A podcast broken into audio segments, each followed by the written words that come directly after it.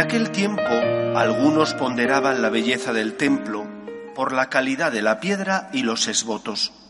Jesús les dijo, Esto que contempláis, llegará un día en que no quedará piedra sobre piedra, todo será destruido. Ellos le preguntaron, Maestro, ¿cuándo va a ser eso? ¿Y cuál será la señal de que todo eso está para suceder? Él contestó, Cuidado con que nadie os engañe, porque muchos vendrán usurpando mi nombre diciendo yo soy, o bien el momento está cerca. No vayáis tras ellos. Cuando oigáis noticias de guerras y de revoluciones, no tengáis pánico, porque eso tiene que ocurrir primero, pero al final no vendrá enseguida.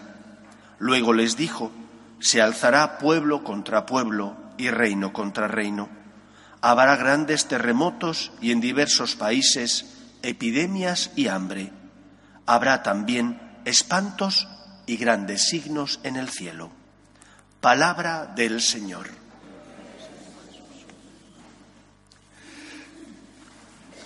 Estamos en los últimos días del ciclo litúrgico del tiempo ordinario.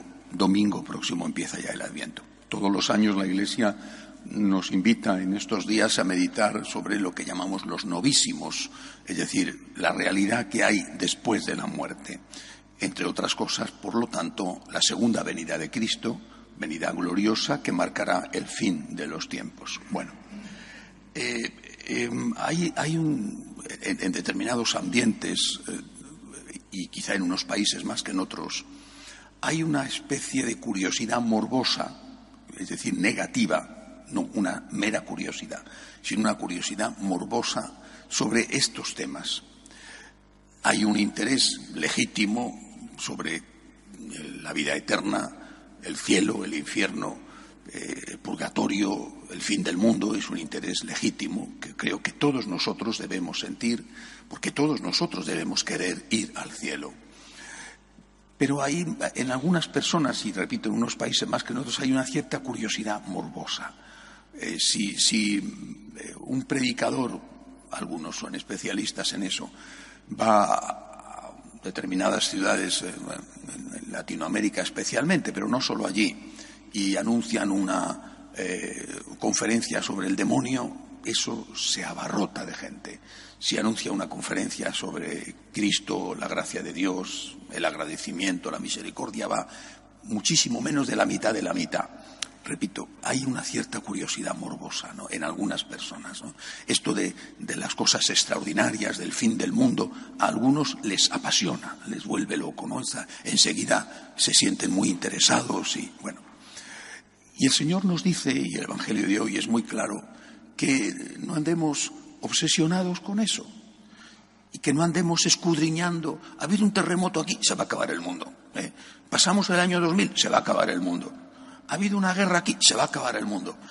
Llevamos muchísimos miles de años antes de Jesucristo, ya existía el mundo y los hombres, eh, con guerras, con terremotos, con epidemias, con hambres, y no se ha acabado el mundo. Eh. Y se pasó el año mil y pensaban que se iba a acabar el mundo y no se acabó. Y se ha pasado el año dos mil y no se ha acabado. Vendrá cuando tenga que venir. Eso es lo primero que tenemos que tener en cuenta. Cuando tenga que venir, vendrá.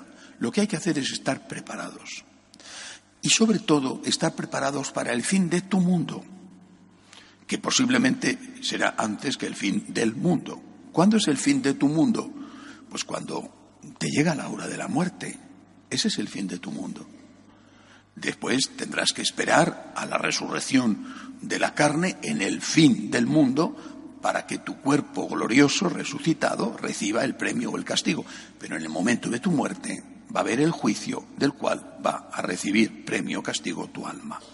Eso es lo que tiene que preocuparte. ¿Cómo estás delante de Dios? ¿Estás en gracia de Dios? Esa es la clave. Si se va a acabar esto, si esta guerra, si este caos que hay, si esta situación aquí, allá, esto es el fin del mundo, pues no lo sé. No lo sé, pero repito, son palabras de Jesús, que esto lleva ocurriendo toda la vida. Y el Señor nos advierte, oye, no, no, no andéis obsesionados con este tema. Hay otra cosa en el Evangelio de hoy que me parece importante. Jesús dice, vendrán algunos diciendo, yo soy, yo soy.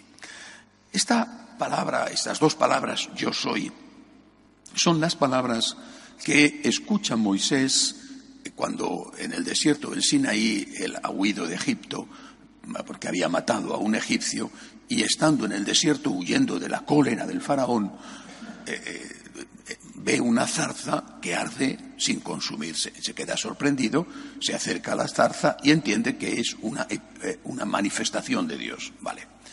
Y escucha la voz que sale de esa zarza misteriosa que arde y arde sin consumirse, una zarza cuando arde se consume enseguida.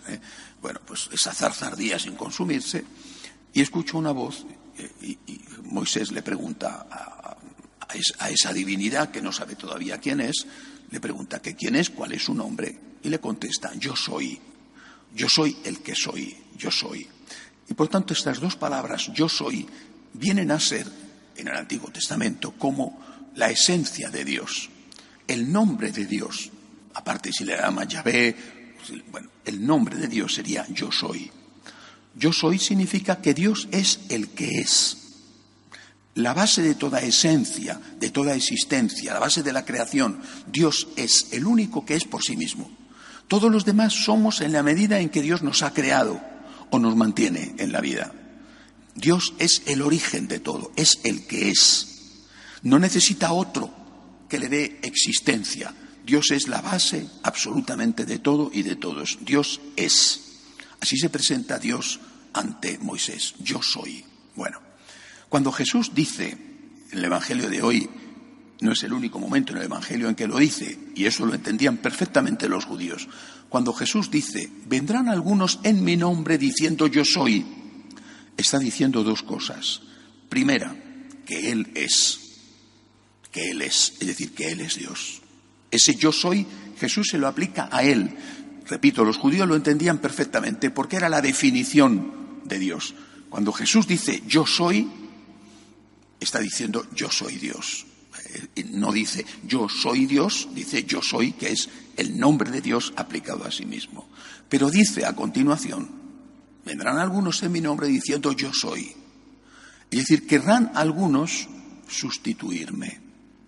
Querrán algunos deciros que ellos son una nueva encarnación. Ellos son la segunda venida de Cristo. Ellos son más que Cristo. Ellos son Dios. No les hagáis caso, dice Jesús. No les hagáis caso. Eso es el anticristo. Eso es el anticristo. El anticristo que está anunciado en la Biblia. El anticristo es todo aquel que ocupa o pretende ocupar el lugar de Cristo, el anticristo, el que pretende ocupar el lugar de Cristo, el que viene a decirte de una forma sutil, me imagino que inteligente, convincente, no de una forma burda que enseguida lo notas, ¿no? sino de una forma sutil, de una forma eh, como el que se toma un veneno que sabe bien, eh, pero se toma un veneno. El anticristo vendrá a decirte no escuches a Cristo, escúchame a mí. Cristo está superado. Cristo es muy antiguo. Cristo, pues, pues hay que ponerlo al día. O bien, mira, ¿qué quieres que te diga? Jesucristo vivió hace dos mil años, no había forma de saber en aquella época qué decía, qué no decía. Nos tenemos que fiar de lo que uno dice que dijo, de lo que el otro dice que dijo. Cuando lo escribió, lo escribió el que de verdad dicen que lo escribió. ¿Qué quieres que te diga? Pues esto forma parte de un mito, de una leyenda, de algo antiguo. Ahora la Iglesia tiene que modernizarse. Ese es el anticristo. Ahora la Iglesia tiene que ponerse al día. Ese es el anticristo. Porque te está diciendo cosas que son sutiles para tu razón, que son atractivas para tu razón. Pues claro, tienes razón, ¿cómo vamos a seguir pendientes de una cosa que se dijo hace dos mil años? Qué antiguo, eh, el mundo ha cambiado, hoy los jóvenes no se casan, pues hay que decirles a los jóvenes que está bien lo que hacen, ¿no? Si de todas formas no nos van a hacer caso, pues digámosles que están bien lo que hacen. Hoy matan a los niños en el vientre de su madre, pues habrá que decirles que está bien lo que hacen, ¿no? Hoy eliminan a los ancianos, porque cosa tan pesada los ancianos, lo que duran, tardan en morirse, es muy costosa eh, su manutención para la seguridad social, pues habrá que matar a los ancianos, pues habrá que decir que está bien matar a los ancianos. Y así todo lo demás. Cristo te dice, ah, pero Cristo, ah, vas a fiarte de Cristo. Cristo te dice, yo soy el nuevo Cristo, yo estoy por encima de Cristo. Y esto lo puede decir un filósofo, un político, un cura y otros. Y nosotros tenemos que decir, yo creo en Jesucristo. Cuando vengan algunos en mi nombre diciendo yo soy, no les hagáis caso. Nosotros creemos en Jesucristo.